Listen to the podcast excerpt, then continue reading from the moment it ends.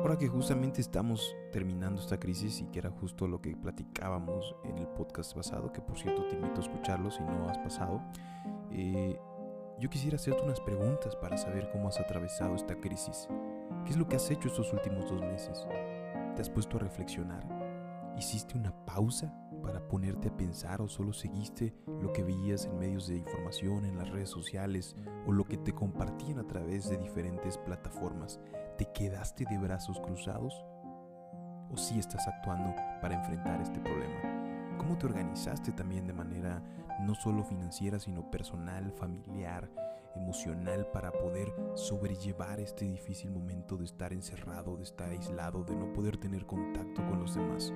¿Trazaste algún camino o un plan para sobrellevar este momento? Porque si no lo hiciste seguramente ya empiezas a darte cuenta de la importancia de planificar. Obviamente no se trata de vivir todo el tiempo estresado por cumplir esos planes y proyectos, pero sí de tener uno. ¿Sigues pensando que no hay de qué preocuparse? ¿O ya ves la magnitud de lo que estamos viviendo a nivel mundial? Porque si todavía no lo ves, entonces yo creo que sí te hace falta revisar lo que está pasando allá afuera en los medios de información. Creo que en estos tiempos también no se trata de entrar en pánico, sino de ser pacientes, de saber aprender, de poder entender quiénes somos, por qué estamos aquí, por qué tenemos lo que hoy tenemos, incluso salud o enfermedad. Se trata de identificar nuestros miedos, aquellas cosas pendientes que todavía no hemos resuelto tanto física como personal y emocionalmente. Se trata de reconocer nuestro presente, nuestros éxitos, nuestros cambios, aquellas cosas que nos impiden sentirnos tranquilos desde el aislamiento y desde la soledad.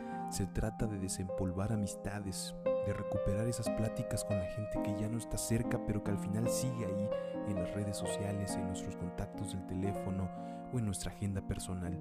Se trata de sacar cuentas, de hacer cálculos, cuánto nos cuesta nuestra salud, cuánto nos cuesta nuestra libertad, cuánto nos cuesta nuestros sueños, nuestros proyectos, y no solo desde la parte económica, te repito.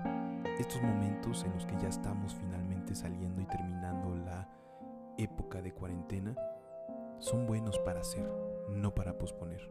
Entonces te invito a que lo sigas haciendo. Y si no, pues puedes comentar.